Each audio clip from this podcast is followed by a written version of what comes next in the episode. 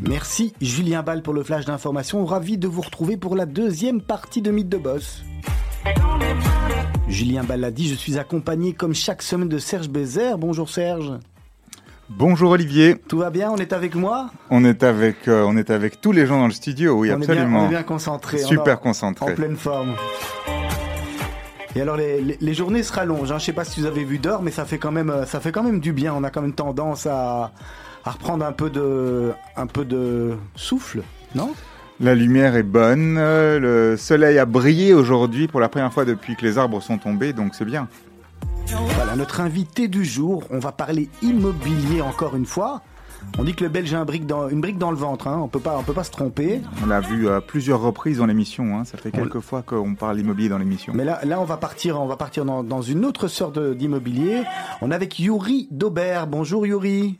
Bonjour Olivier. Merci d'avoir accepté l'invitation de Mythe de Boss. Avec grand plaisir. Voilà, on a une petite heure euh, à partager ensemble pour découvrir euh, ce que est Coaps et pour, euh, pour apprendre à vous connaître, hein, tout simplement. C'est quoi Coaps? Ça veut dire quoi? On comprend hein, dans, le, dans le nom déjà, plus ou moins, mais expliquez ouais, en alors, il y a clairement une connotation pour la cohabitation, étant donné qu'on fait une activité de, de co-living. Et puis l'anecdote, c'est que euh, on est trois fondateurs historiques, fans de hockey sur glace, et que euh, une des équipes de hockey sur glace d'NHL s'appelle les Canadiens de Montréal, et le nickname c'est Coabs. Et donc tout marchait bien, on s'est dit bah on va garder Coabs. Oh, c'est sympathique. comment ça, comment ça a commencé? Vous, c'est quoi c'est quoi votre parcours? Vous avez quel âge d'abord, Yuri? Alors, je viens d'avoir 32 ans. Euh, j'ai fait, euh, j'ai tenté de faire des études euh, économiques à l'université libre de Bruxelles. Ça s'est pas très bien passé. J'ai triplé ma première, et puis j'ai travaillé dans une agence de voyage.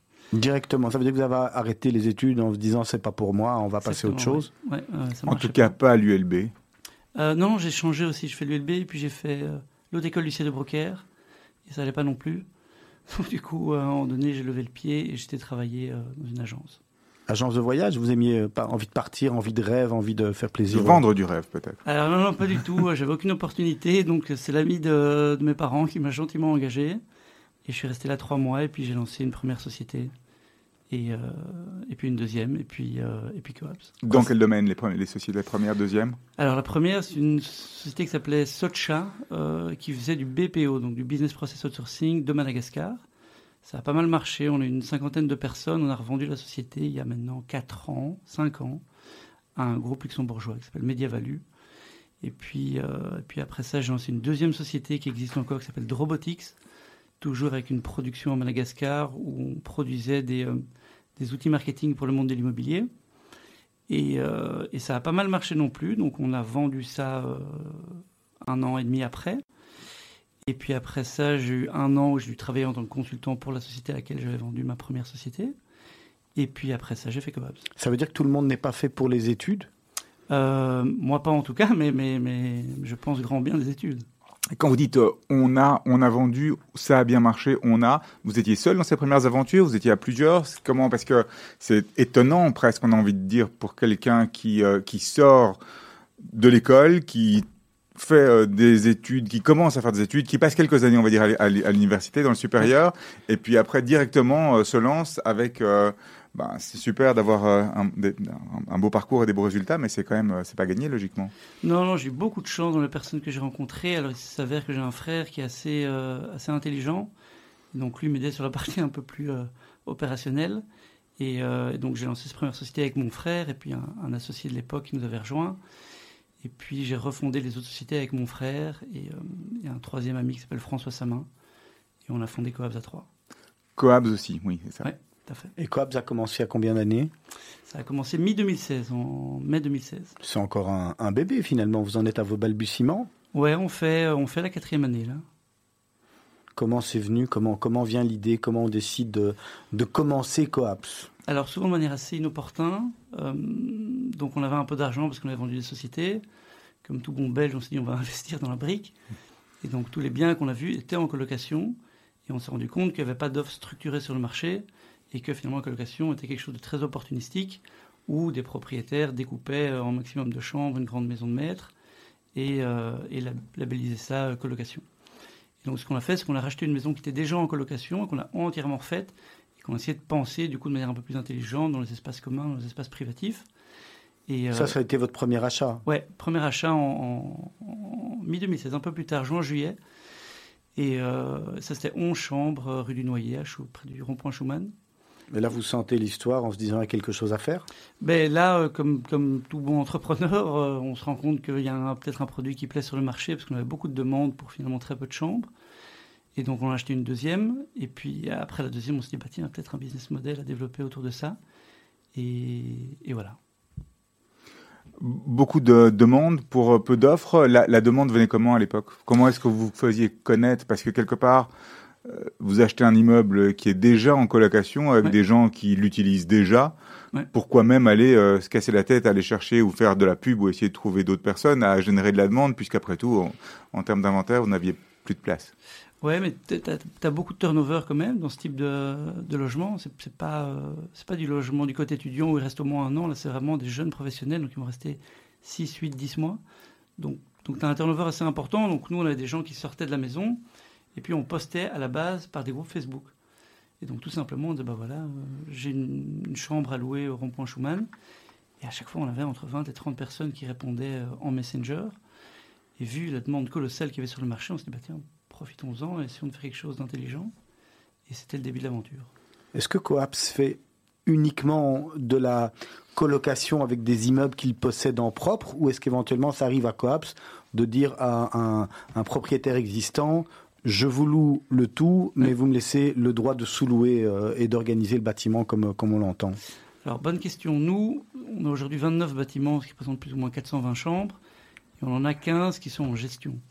Donc, on a pris en fait notre deuxième maison en gestion pour grandir plus vite et voir si finalement le modèle location sous location marchait. Euh, nous, on n'aimait pas trop, donc on a préféré avoir un modèle acquisitif. Et donc, euh, Ça veut dire qu'il faut investir dans la maison des autres quelque part euh, ouais, c'est assez compliqué parce que justement, tu n'as pas les capitaux pour le faire. Donc, c'est-à-dire que tu as demandé au propriétaire, mais le propriétaire va pas avoir les mêmes attentes que toi en tant qu'opérateur. Euh, et puis, quand il y a quelque chose qui est cassé, c'est du coup au propriétaire qu'il faut aller demander. Donc, nous, on trouvait qu'il y avait un rapport un peu malsain et que c'était assez compliqué de mettre tout ça contractuellement. Donc, on s'est dit, bah, on va faire plus efficace, on va nous acheter le foncier et, et être maître des lieux. Et finalement, aujourd'hui, vous avez combien de, vous le disiez à quelques secondes? Aujourd'hui, on a 29 bâtiments qui, vous, qui appartient à Coaps? 27 qui appartiennent à Coaps et 2 en gestion. Le but, c'est pas d'en prendre plus en gestion. Donc, c'est vraiment de continuer à investir. C'est pour ça que vous avez des fait des levées de fonds. C'est pour continuer à investir dans le foncier? Oui. Principalement, euh, les capitaux vont aller dans le foncier, un petit peu dans la partie service, vu qu'on va développer des bureaux à l'étranger. On vient d'ouvrir un bureau à, New York il y a, a 7 mois. Euh, dans, le cas, donc là, nos investisseurs qui sont rentrés, on a Géry Estate, qui est un, acteur assez, assez important sur le marché euh, belge et international.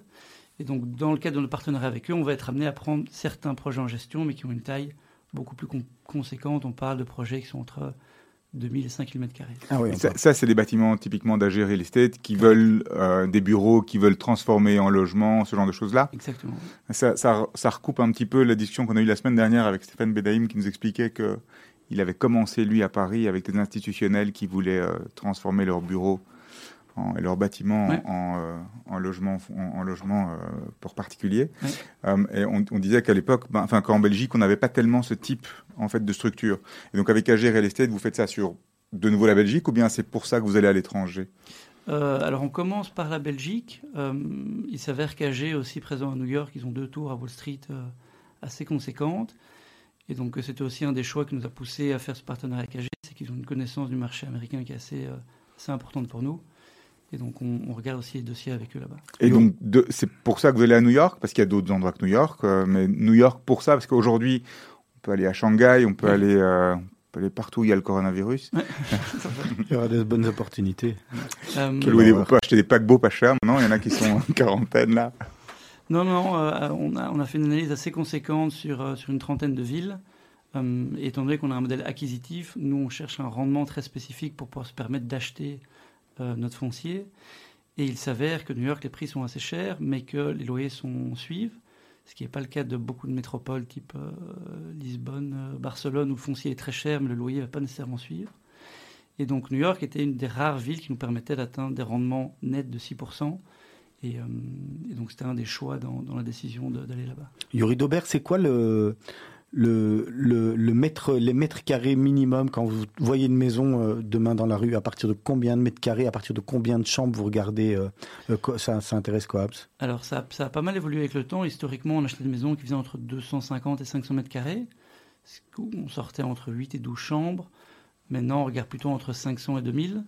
Euh, et on espère demain plutôt regarder des ensembles de 2000 à 5000. Ça veut dire que au plus grand c'est, au plus il y aura des économies forcément, je suppose des économies d'échelle et le, rendement sera plus important. Notamment, notamment, mais aussi, euh, plus tu as des grands espaces, moins tu cher au mètre carré.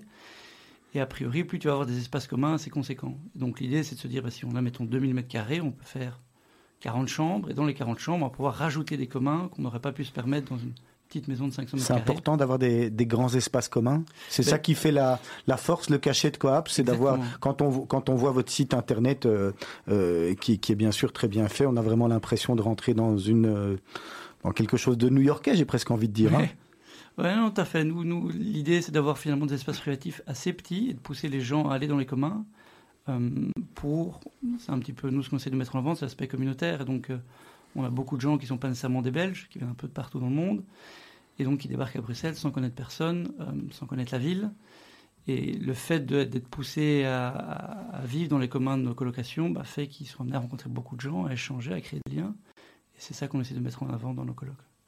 Est-ce que justement partir sur des choses qui sont euh, grandes, très grandes, il n'y a pas un risque de, de, voir un petit peu votre modèle euh, changer? Parce que on a l'impression que c'est la proximité entre les gens qui fait aussi ce côté euh, sympa de Coabs. Ouais. Si on se retrouve dans des trucs de 5000 mètres carrés, euh, je peux même pas, ça devient des espèces de, de super campus. euh, Ouais. C'est une autre atmosphère, quoi. C'est plus euh, le campus avec les 200 chambres, les 300 Correct. chambres. euh, plus, plus compliqué de trouver le pote avec, avec qui on a fait une partie de kicker hier, quoi. Non, tout à fait, très bon point. Alors nous, a priori, on va, on va de toute façon diviser ça en unités de 14 à 16 chambres. Donc nos colocations auront toujours une taille humaine où ils seront amenés à se connaître. Parce qu'au-delà de ça, c'est justement ça. On a ce, co- ce côté Exactement. communautaire n'est plus là. C'est ça? On a, on arrive à un côté anonyme. Ouais. On est une personne parmi d'autres. On sait plus qui est le voisin d'au-dessus, d'en dessous, à côté, etc. Exactement, il y a deux aspects. Il y a, d'abord l'aspect où bah, nous, on a des colocs de 22-24 chambres et on sent qu'en effet, à 22-24, bah, tu connais plus nécessairement tout le monde dans ta maison. C'est quoi le minimum euh, de locataires que vous mettez dans une maison? Nous, aujourd'hui, c'est 8. Euh, le maximum, c'est 24. Euh, et le sweet spot en termes de, membres pour tisser des liens, c'est plutôt entre 15 et 17. Euh, et puis aussi l'aspect euh, longévité des, membres. Au début, on faisait des beaux au minimum de 3 mois. Ça veut dire qu'en 3 mois, tu n'es pas amené à connaître quelqu'un. Donc, uniquement pour des raisons communautaires, on s'est dit, bon, on va passer à 6 mois, parce que 6 mois, a priori, tu as un peu plus le temps de rencontrer la personne. Donc, euh, donc c'est tous ces aspects-là qu'on essaie Il y a de des couples qui se forment, est-ce qu'il y a déjà eu des mariages avec Coaps C'est une Alors, bonne question, hein, C'est une bonne question. Je, pe- je pense pas qu'il y ait eu des mariages. On sait qu'il y a des couples qui durent depuis un certain temps. Ils se sont Euh, rencontrés, ils avaient deux chambres, finalement ils en ont pris qu'une. Euh, non, heureusement pour nous, généralement, ils gardent leurs deux chambres. Donc ça, c'est la bonne nouvelle. Mais, mais je pense pas qu'il y ait eu de mariage pour le moment.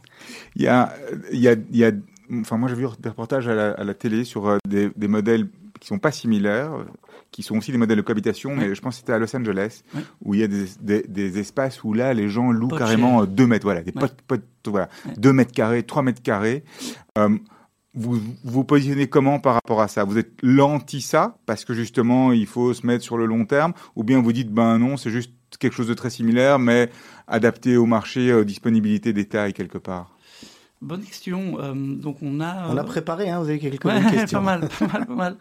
Euh, je pense que la société dont, dont tu parles, c'est Podshare, euh, qui loue en effet vraiment des box. C'est affolant, quoi. Ah, ça fait affolant. peur, hein, quand on regarde le truc. Euh, Je suppose que c'est interdit en Belgique, de toute façon, qu'il y a, des- il y a des minimums, il y a des, minimums de mètres carrés par chambre. Ouais, tout à fait. Alors après, je pense que c'est un modèle hôtelier, donc c'est peut-être encore différent. c'est comme une auberge de jeunesse, quelque part. Ouais. Euh, C'est, comme un lit superposé, sauf que tu as une espèce de casier avec des grilles, tu as Ouais. une prise. euh, c'est assez impressionnant. hein. Mais le modèle en soi est assez intelligent. Le Menninger à Bruxelles fait ça. Donc une espèce de chambre où on va taper 4-8 lits euh, et finalement tu te fermes avec un petit rideau. Quoi. C'est marchand de sommeil, ça, ou pas du tout? Ben, ça dépend le modèle. Euh, si c'est un modèle vraiment auberge de jeunesse où euh, tout s'est bien pensé, a priori c'est pas un marchand de sommeil. Euh, après, pas de cher, chez San Francisco, ils ont des prix qui sont débiles pour ces petits pods. Je pense que peut être 2000 ou 2400 dollars par mois. Ça, c'est de la rentabilité. Ça, c'est de la rentabilité assez hallucinante, mais c'est vrai que c'est peut-être quand même un peu excessif en termes d'espace privatif, parce que, alors après, je pense qu'il y, a il y a des solutions pour tout un chacun, donc ça correspond à beaucoup de gens, mais euh, voilà, nous aujourd'hui, dans notre modèle, c'est pas trop faire ce où on aimerait aller. Alors, euh, on, on va marquer une, une première pause musicale. On vous avait demandé, comme aux, aux autres invités, de choisir deux morceaux. Cathy Mélois Ouais. Il y avait une raison particulière? Euh, du tout, grand fan. Voilà. Voilà. Et juste après, vous allez nous expliquer euh, euh, comment euh, on, fait et combien ça coûte si, si on veut louer une chambre chez Coaps. À tout de suite.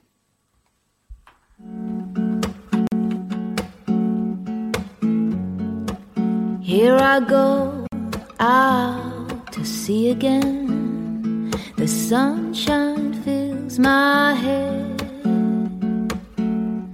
and dreams hang in the air.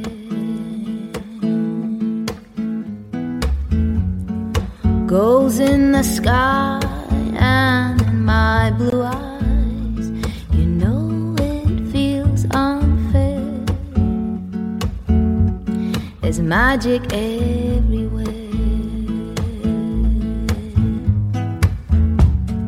Look at me standing here on my own again. I'm straight in the sunshine.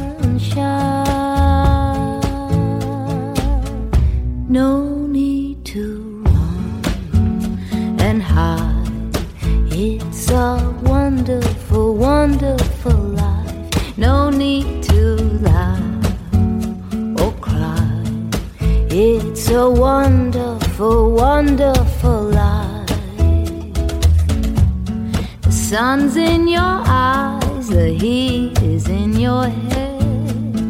They seem to hate you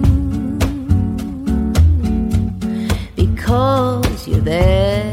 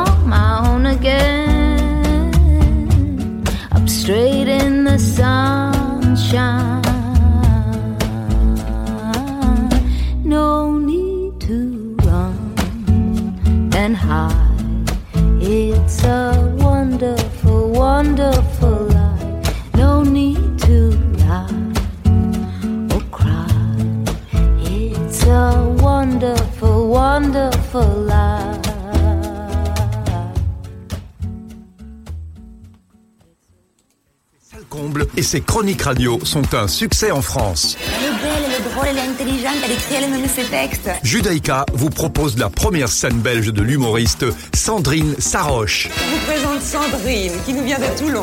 Tu vois la Côte d'Azur, les beaux bateaux, les milliardaires? Juste avant. Le 30 avril à 20h au Centre culturel d'Odorgem. Infos et réservations sur radiojudaïka.be ou appelez le 02 648 18 59. Depuis que je suis à Bruxelles, je revis. Judaïka, soyez plus que des auditeurs. Investissez dans votre radio. Faites un ordre permanent sur radiojudaïka.be.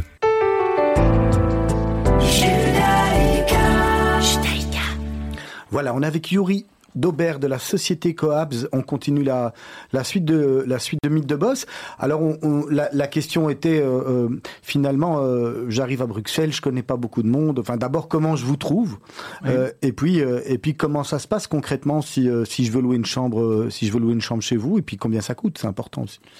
Alors, il y a le bouche à oreille marche très très bien. Donc, il y a vraiment un réseau d'expats, euh, jeunes students qui, euh, qui se refilent, je pense, les bonnes adresses. Ça c'est votre clientèle principale, ce sont les expats ou plutôt les students ou ces deux clientèles différentes? Euh, nous, on n'accepte pas des, des étudiants. Donc, c'est vraiment on veut des- une dynamique professionnelle. Donc, c'est vraiment plutôt des gens qui ont entre 25 et 35. Euh, donc, il y a un, le, le bouche à oreille qui marche très très bien. Et puis, il y a le référencement, où ça fait trois ans qu'on travaille beaucoup sur le référencement en ligne. Et donc, on essaie de se positionner sur les bons mots-clés quand les gens vont chercher colocation ou chambre à louer ou co-living à Bruxelles. Euh, donc, si tu es amené à trouver euh, Coop sur Google, tu postules euh, en ligne, donc tu dois remplir un petit questionnaire. Tu planifies euh, en ligne un petit, un petit call avec notre community manager. C'est vrai qu'il va contrôler la solvabilité, euh, qui il a Non. en face, plus, non? plus qui tu es, j'imagine. Euh, plus qui tu es et plutôt expliquer le concept. Euh, et donc, euh, donc tu planifies dans ton agenda, tu reçois un petit mail en disant bah voilà, tu as un call avec Laure euh, la semaine prochaine à 5 heures. Elle va t'expliquer le concept, les chambres, les disponibilités, les différents prix. En gros, une chambre va te coûter tout compris entre 650 et 750. Donc là-dessus, tu as ton loyer, tu vas avoir toutes les charges. Nous, on paye et on livre tout ce qui est common groceries, donc liquide vaisselle, papier toilette, tout ce qui peut être amené à être utilisé de toute la coloc. Il y a deux femmes de, enfin une femme de ménage qui passe deux fois par semaine. Dans les chambres ou uniquement dans les... Non, uniquement dans les communs, mais tu peux, euh, tu peux éventuellement demander aussi de faire ta chambre. Euh, on crée un événement par mois pour toute la communauté. Donc euh, le mois passé, c'était un tournoi de bowling. Donc il y a plusieurs maisons qui, qui sont mises ensemble et qui ont ça. fait un tournoi de bowling au Crossley. donc c'était assez chouette. Là, on fait un gros événement pour l'ouverture de notre première maison à New York et on envoie trois membres Coabs à l'ouverture à New York. Ouais, si on peut, si, si on, vraiment il faut quelqu'un pour se dévouer, Serge, je sais pas si vous êtes disponible. Je vais voir. Mon agenda me le permettra peut-être. faut louer une chambre et puis t'es bon. Voilà.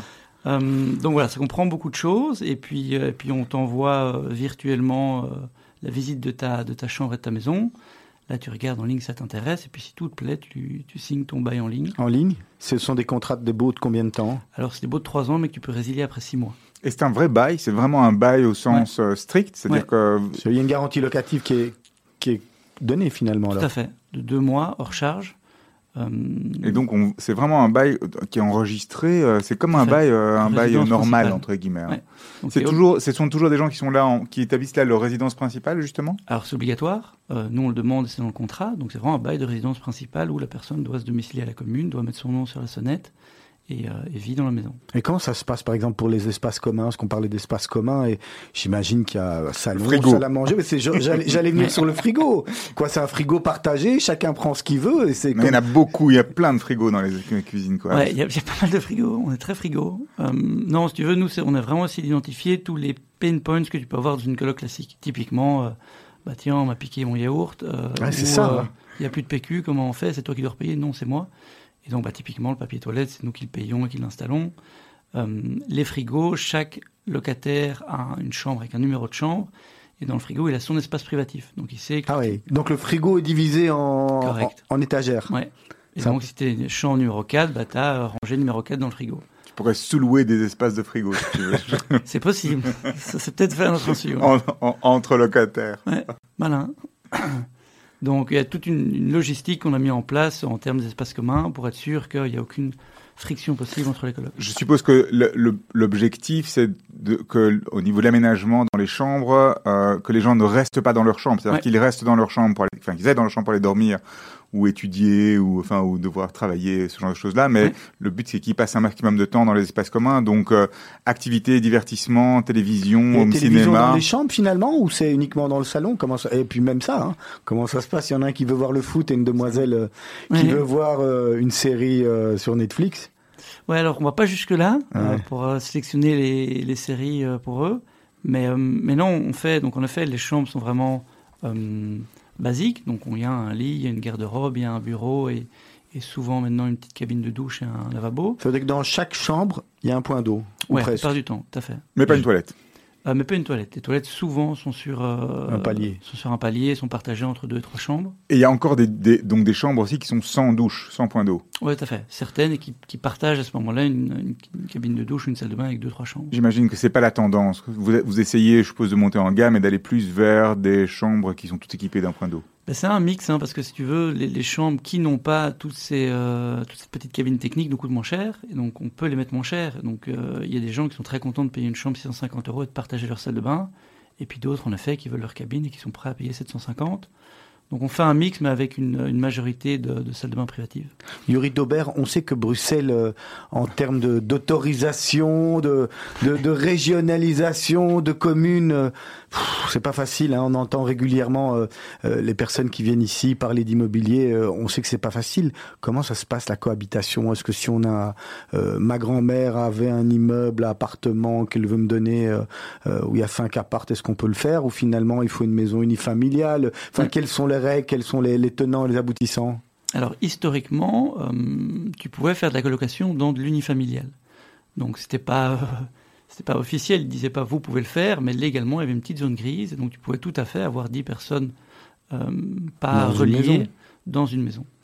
Euh, là il y a le nouveau RRU et le nouveau COBAT qui sont sortis, et donc euh, maintenant ils ont légiféré sur du logement collectif. Et le logement collectif c'est vraiment de la colocation avec justement des normes au niveau sécuritaire euh, beaucoup plus importantes, parce que c'est vrai que si tu as dans une maison de 300 mètres carrés 12 personnes qui doivent utiliser la gazinière ou plein de choses un peu, un peu sensibles, eh ben, les normes sécuritaires sont maintenant beaucoup plus importantes. Et donc, si tu veux faire une colocation dans euh, l'immeuble de ta grand-mère, eh ben, tu vas devoir demander un permis pour faire du logement collectif. Ah d'accord, c'est c'est euh, sujet à permis. Euh, à partir de maintenant, ouais. Et les permis, euh, donc essentiellement au niveau de la sécurité, j'imagine, les extincteurs, euh, les espaces communs, la taille des espaces communs, ce genre de choses-là. Euh, aussi beaucoup les chambres, parce qu'il y a beaucoup de gens qui euh, plongeaient sur la colocation en disant bah, je vais faire des petites chambres de 9-10 mètres carrés. Euh, là maintenant on doit faire au moins une chambre de 14 mètres carrés et puis des chambres qui font minimum 12 mètres carrés. Donc ils ont aussi légiféré sur la taille des chambres privatives et le ratio chambre privative commun. Est-ce qu'aujourd'hui, pour vous, au, au niveau de Coab, ce genre de, de changement de, régul- de, de- dans la réglementation pose un problème C'est un frein C'est quelque chose ou c'est quelque chose de naturel que vous accueillez ap- après tout euh, bien? Ben nous, si tu veux, on avait un peu anticipé le truc et on avait une ambition assez importante à la base. Donc, on voulait être sûr de. euh, parce qu'on savait que ça allait changer, que, que le moment où ils allaient légiférer sur une nouvelle affectation, on soit prêt. Donc, nous, ça fait maintenant plus de, plus de 12 maisons qui sont aux normes déjà sécuritaires du logement collectif. Parce que le logement collectif était historiquement déjà existant, mais uniquement pour les sociétés immobilières sociales. Ça se fait dans des immeubles, si pour revenir à la question pour avoir la bonne réponse, ça se fait dans des immeubles de rapport ou uniquement dans des maisons unifamiliales en fait? Aujourd'hui, c'est uniquement unifamilial. L'immeuble de rapport, tu ne peux pas parce que tu dois avoir à chaque fois des communs par, euh, par unité. D'accord, je comprends. Donc, dans une unifamiliale, tu pourrais faire une colocation. euh, et si tu veux être tout à fait légal avec ce que tu mets en place, tu dois demander un permis pour un logement collectif. Et au pire des cas, tu prends le risque. Et au pire des cas, tu prends un risque tout à fait. Question Coab, c'est une jeune société, hein, vous avez euh, tous trentenaires. Oui. Est-ce que la partie, euh, euh, euh, on fait attention à l'environnement, on fait attention à la consommation euh, d'électricité, euh, gaz? Moi, ça, j'imagine, de toute façon, euh, c'est intéressant pour vous. Mais est-ce que, est-ce que Coab, ça, ça dans dans ses idées, dans quand, quand on décide de, de de faire une nouvelle maison et d'implanter euh, des, des, des nouvelles des nouvelles chambres, est-ce qu'il y a ces idées qui sont derrière et comment on les met en pratique? Oui, alors pour nous, c'est plus une question de génération. Donc aujourd'hui, on ne se prétend pas euh, euh, sustainable. Je pense qu'on l'est euh, parce qu'on est obligé de l'être, parce qu'on vit comme ça aujourd'hui, on sait qu'il y a une urgence climatique. Donc nous, on essaie juste dans nos maisons de penser ça comme des, logements qui à terme pourraient être passifs. Et donc on a dans toutes nos maisons maintenant des panneaux solaires. On a tout notre mobilier, du mobilier recyclé. Donc on n'achète rien chez Ikea. Soit on fait nous-mêmes, soit on va acheter au petit rien. Donc on a un entrepôt, nous, ici, maintenant de 2000 mètres carrés qui est rempli des choses de petit rien, Ah oui, quand même. qu'on va poncer, qu'on va repeindre, qu'on va retraiter. Donc on travaille avec un, un décorateur qui est maintenant devenu associé, qui s'appelle Lionel Jadot, qui est un peu le pape euh, en Belgique de l'upcycling. Donc lui fait des maisons assez hallucinantes. Euh, on a mis en place des systèmes type Shape, qui est aussi une chouette start-up bruxelloise, qui nous permet de monitorer tout ce qui est fuite d'eau dans les maisons. Et donc typiquement, s'il y a euh, 10 toilettes, bah, c'est sûr qu'à un moment donné, il y en a une qui va peut-être euh, avoir une petite fuite. Bah, maintenant, c'est l'anticiper directement, réparer la fuite. Euh, donc, on met beaucoup de choses à notre échelle euh, qui- qu'on estime juste normales, qui permettent d'avoir des maisons qui, on espère, à terme, pourraient devenir passives. C'est combien de personnes, Coabs Combien de personnes travaillent avec vous? Combien vous êtes pour gérer, euh, euh, j'imagine, euh, le ménage, la réparation hein? Vous parliez des chasses d'eau et, Ouais. et, et- et tout ce qui a à gérer euh, tout le quotidien. On est, avec le bureau de New York, on est 16 maintenant.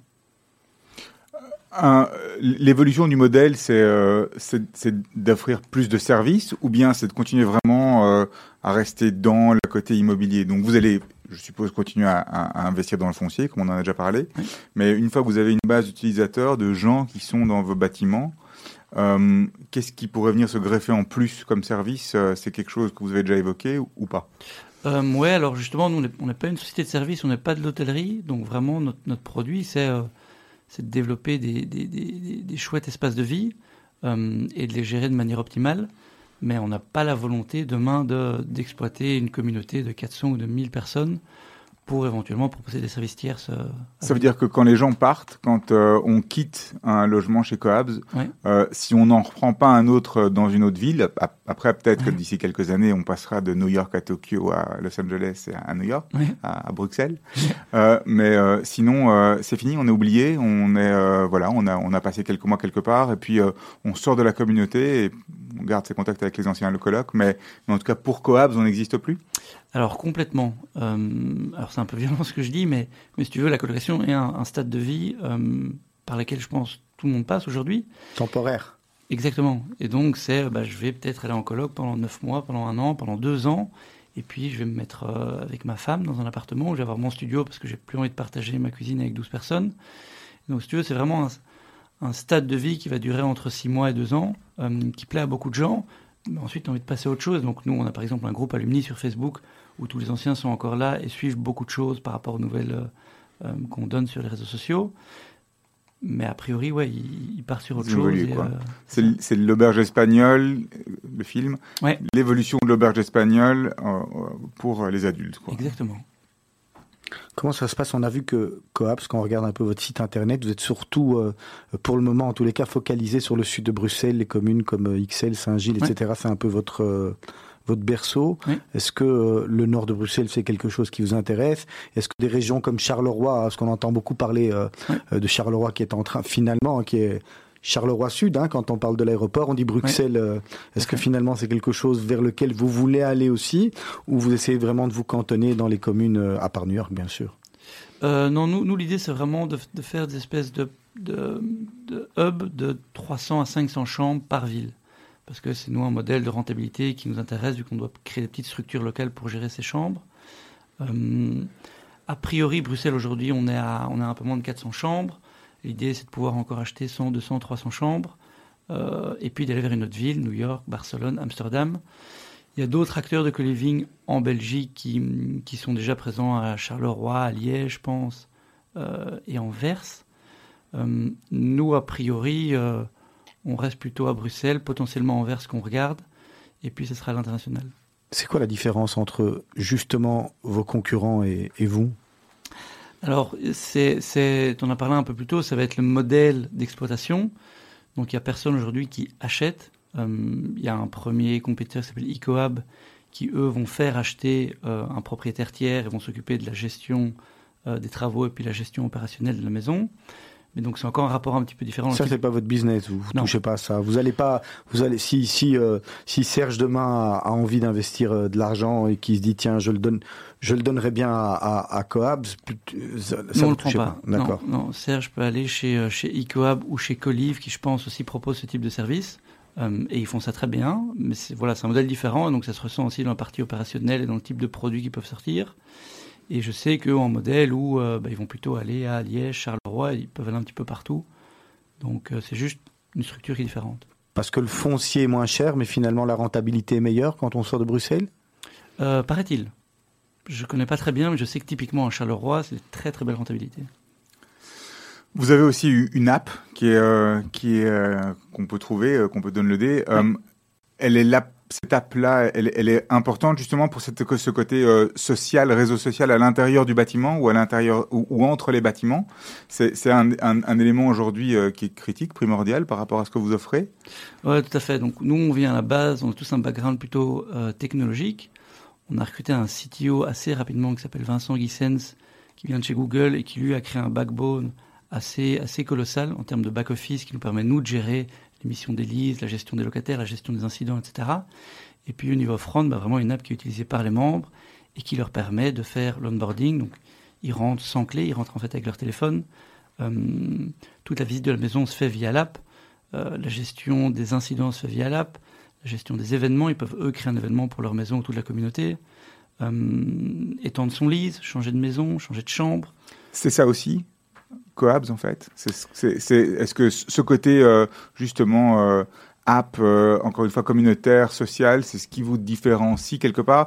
J'ai, presque l'impression quand on voit l'image que vous avez, et vous allez me dire que c'est peut-être volontaire ou pas volontaire, mais que c'est comme si les gens qui louaient des chambres chez vous se rendaient même pas compte qu'en fait ils louent des chambres, qui font partie de quelque chose de plus que simplement de la location de chambres, et que réduire votre, réduire votre activité à de l'immobilier et de la location de chambres, c'est bien d'un point de vue investisseur, mais que d'un point de vue marketing ou, ou, ou com ou utilisateur, c'est pas du tout le positionnement. Alors c'est vraiment marrant parce que c'est une analyse que peu de gens ont et c'est assez frustrant pour nous parce qu'ils se basent sur euh, ah bah c'est plutôt tech. Ils ont vraiment un- une grosse base qui leur permet de scaler et d'étendre leurs produits. Et puis il y en a qui disent bah non Coap c'est une société immobilière. Ils achètent, euh, ils détiennent leur foncier, ils font du buy and hold. Euh, alors qu'en l'occurrence Coap c'est une expérience. Et donc en fait tout ça doit servir juste pour qu'on achète nos maisons, bah, pour avoir nous la main mise sur un produit qu'on estime beaucoup plus abouti et qui n'y ait pas de friction dans la gestion après de la maison par rapport à des incidents. Mais c'est les trois en fait. Quelque Alors, part, c'est les trois. Ben, c'est le foncier au niveau de l'investissement, c'est l'expérience pour l'utilisateur, et, et c'est la tech et la, et la, et la base installée euh, qui, à mon avis, un jour vous permettront de faire plus que ce que vous faites encore. Ben, alors justement, c'est encore un autre débat qu'on a un peu eu. Mais si tu veux, l'immobilier et la tech sert pour nous l'expérience. Donc nous, notre seul focus, c'est de dire comment est-ce qu'on peut créer un produit qui est vraiment différent en termes d'espace de vie, en termes de rapport avec les autres. Et donc pour nous, c'est exactement ce que tu disais, c'est l'immobilier et la tech sert cette volonté d'avoir une expérience un peu différente de ce qui se fait aujourd'hui. Intéressant. On va prendre un- une, une deuxième, une deuxième petite pause musicale jusqu'avant de, avant de terminer la, la, partie. Euh, ça va bouger un petit peu plus. Ouais, ouais, c'est les Rolling Stones, Gimme Shelter.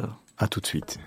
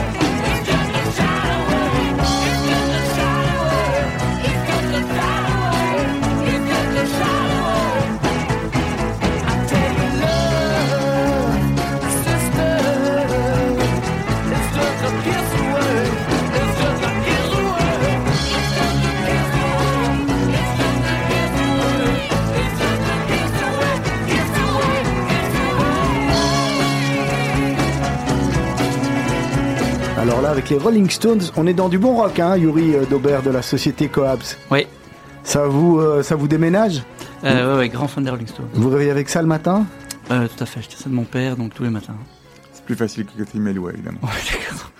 Serge Bézère, on va continuer.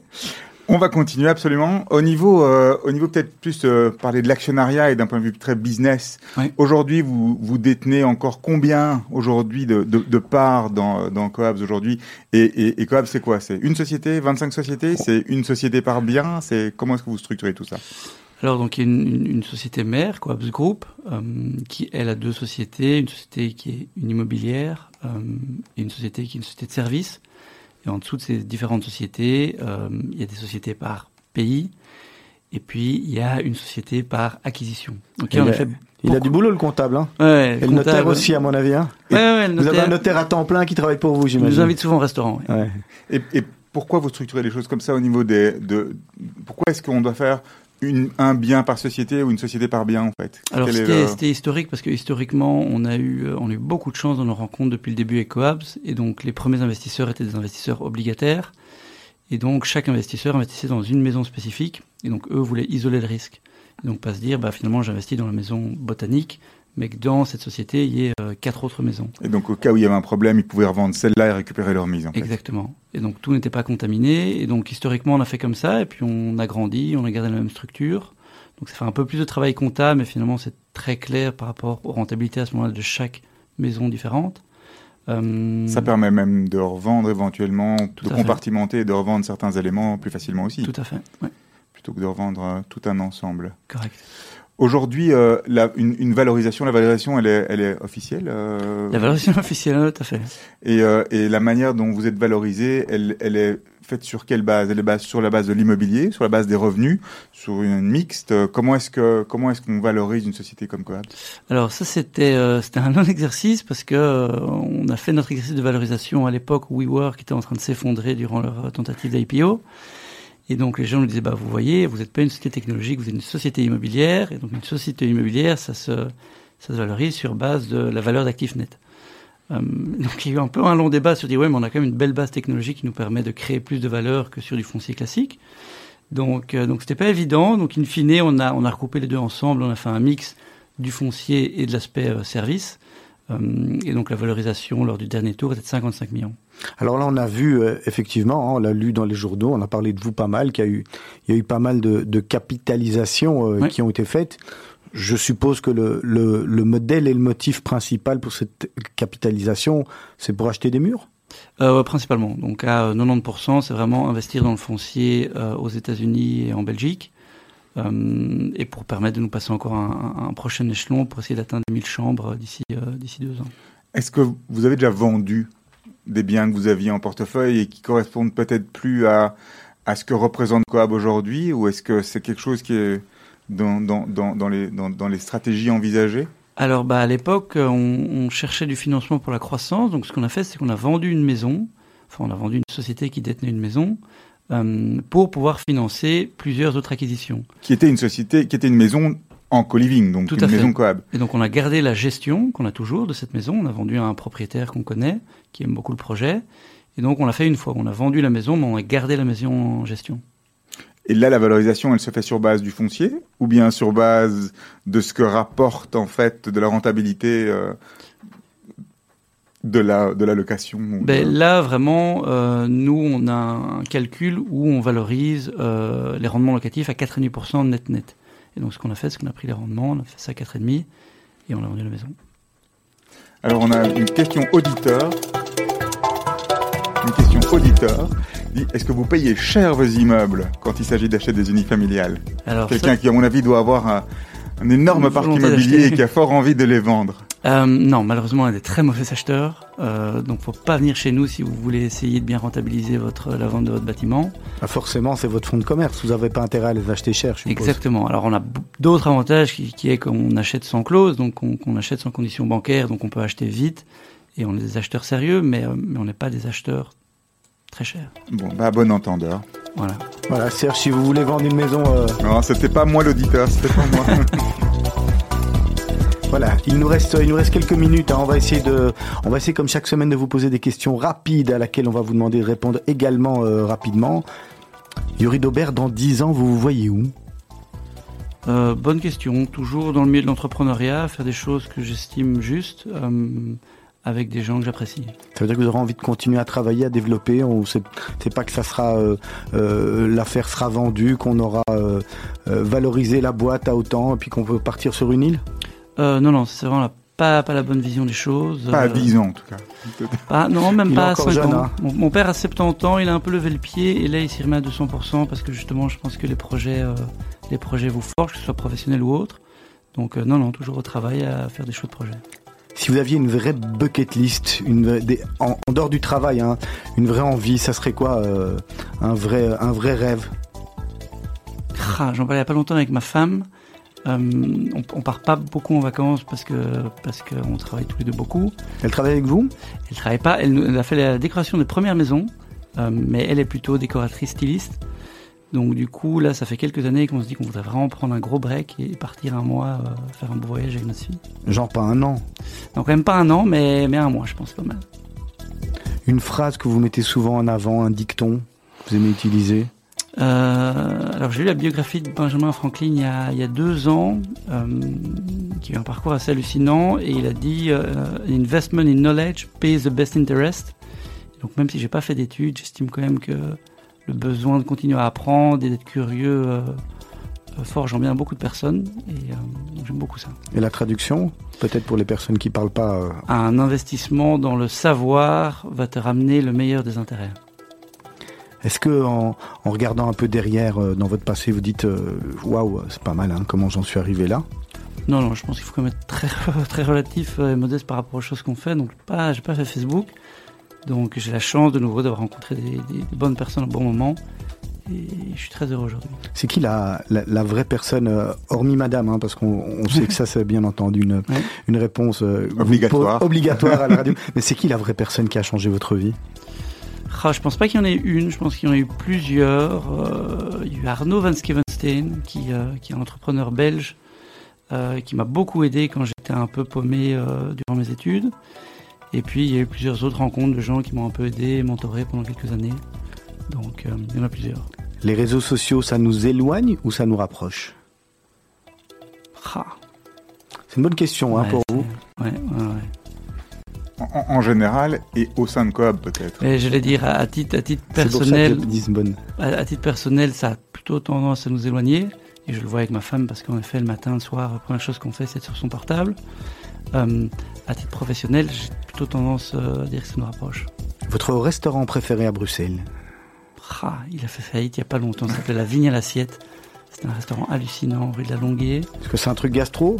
Non, non. Vous êtes plutôt cuisine fusion, euh, wok Alors- euh, Alors j'ai fait Old Boy. euh, je fais Old Boy là depuis, euh, depuis quelques mois et j'adore. Il paraît, hein. En Ouais. tous les cas, quand on passe devant, c'est toujours complet. Au coin de. Ouais, ça près de la place euh, Albert Lemans On n'est pas loin, hein. on est Stenbosch, euh, effectivement. Excellent. Old Boy. Votre possible. livre préféré? Oh, c'est impossible à dire. Il y en a beaucoup. Je suis très biographie. Euh, impossible à dire. La dernière personne à vous avoir appelé Euh, Lionel Jadot. pour parler euh, aménagement mobilier d'une nouvelle maison Euh, pour parler aménagement maison New York. Serge? Moi j'ai la question qui tue de chaque semaine, une des dernières de l'émission. Quel est le conseil que vous auriez aimé que l'on vous donne quand vous aviez 20 ans? Euh, oh, c'est vraiment une question de confiance en soi, je pense. C'est- C'est avoir une personne qui peut, qui peut dire vas-y, tu vas y arriver, t'épauler, te faire confiance. Je pense que c'est ce que la plupart des jeunes ont besoin aujourd'hui. C'est ce qui a fait que, que vous avez eu en- la, la force de dire bon ben moi euh, j'arrête les études, je pars et on verra Ouais. bien et pff, aller à Jacques Taest quelque part? Ouais, complètement. C'est différentes personnes dont je parlais qui, qui à différents moments de ma vie, m'ont dit bah, vas-y, fonce, on te fait confiance. Euh, récemment, c'était avec le fonds Alpha Stone qui est rentré il y a un an et demi où on avait, on avait six maisons. Ils nous ont dit allez-y, foncez, achetez des maisons. On est là derrière. Exactement, et on a acheté 200 maisons, euh, 200 chambres pardon, en un an. Il fallait encore les trouver. Ouais, Au prix pas ça, cher, comme vous disiez. À partir du moment où il nous faut confiance, bon, c'est bon, on va les trouver, c'est facile. Donc euh, voilà. Qu'est-ce que vous aimeriez qu'on retienne de, de cette petite heure passée ensemble, Yuri Daubert? Euh, ah, bah, de nouveau, euh, on va rester modeste. Je pense que Qu'est-ce que vous aimeriez que les, auditeurs retiennent? Bah, qu'à partir du moment où on fait des belles choses avec des bonnes valeurs, avec des belles personnes, sky is the limit. En tous les cas, on vous souhaite euh, à vous de d'aller le plus haut possible. hein. Très gentil. Bonne continuation. Merci beaucoup d'avoir accepté notre invitation dans Mythe de Boss. Merci de m'avoir reçu.